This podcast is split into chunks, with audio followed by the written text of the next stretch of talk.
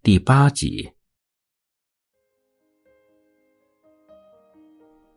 他们打扮并非为了自己，而是为了吸引男人。这与我在欧洲的感受不同。欧洲女生打扮是为了我觉得自己很美，我玩的开心，以自我愉悦为出发。不管同行有没有异性，这群女孩们已经得到了快乐。而俄罗斯女孩们打扮时想的是，这样男生是否觉得我很正？因此，直到吸引到男人目光时，俄罗斯女孩才会露出今天也很成功的胜利笑容。让他们欣喜的原因是男人的肯定，为男人竞争的有趣心态。俄罗斯女孩展现出来的女性魅力，让人感觉到她们根本是为了男人而存在。在青年旅馆时，才刚认识的一群年轻人决定一同出游。从一开始还在青年旅馆的餐桌上讨论要去哪里。就已经感受到两个女孩就开始暗中较劲，不断放电。后来我一问之下才知道，早上餐桌的场合是大家第一次全员到齐。俄罗斯女生放电也要抢先，一个女孩选了一个最高最帅的男生，勾着手臂玩在一起，而另一个女孩马上不甘示弱，勾起男生另一侧手臂。但是。当另一位男生把我扛在肩上看圣彼得堡的夜间盛会开桥的时候，这两个女生又马上争过来和这男生粘在一起。在欧洲其他城市，和其他年轻旅行者一起出去玩，往往是有点熟悉度后，男女才会稍微开始互动。相较之下，可以强烈感觉到俄罗斯女孩的求偶雷达每分每秒都开启。在第一秒钟，就在盘算着我可以钓到哪个男生。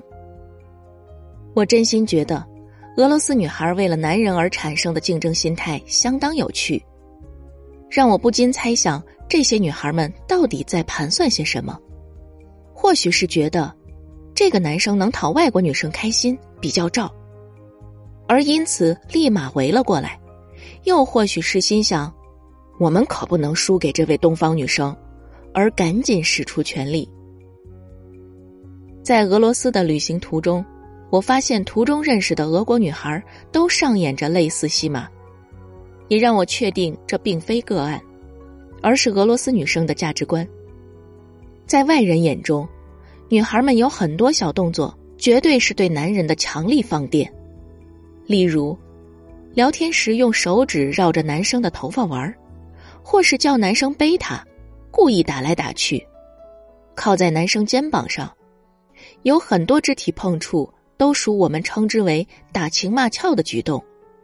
此外，隔天他们又对任何一个男生做出相同动作，也属稀松平常之事。俄罗斯女孩们如此使尽全力吸引异性，肯定与俄罗斯男女比例失衡大大有关。从年轻时就要锻炼技巧。准备投入抢男人大战。我曾参加过一场正统的俄罗斯婚礼，可以很明确的感受到新娘的表情在宣告着：“我结婚了，我有老公了，我是人生胜利组。”这般得意胜利的表情，正是我在其他新娘脸上从未见到过的面容。战斗民族在想啥？国内玩不完，出国要干嘛？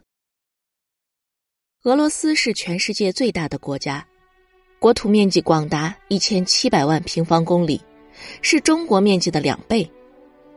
横跨亚洲北部及东欧大半部，海岸线从北极海一直延伸到北太平洋。内陆海岸线则有黑海及里海。世界国土排名分居第二的加拿大与第三的中国，要加总起来，才能稍稍超过俄罗斯一些。如此惊人的国土面积与风貌，让俄罗斯人连探索自己的国土都来不及了，所以对于出国旅行当然兴趣缺缺。战斗民族出国旅游人口不到百分之十，当然总还是有热爱出国旅行的俄罗斯人，但比例上来说，俄罗斯人有超过一半的人终其一生都未出国。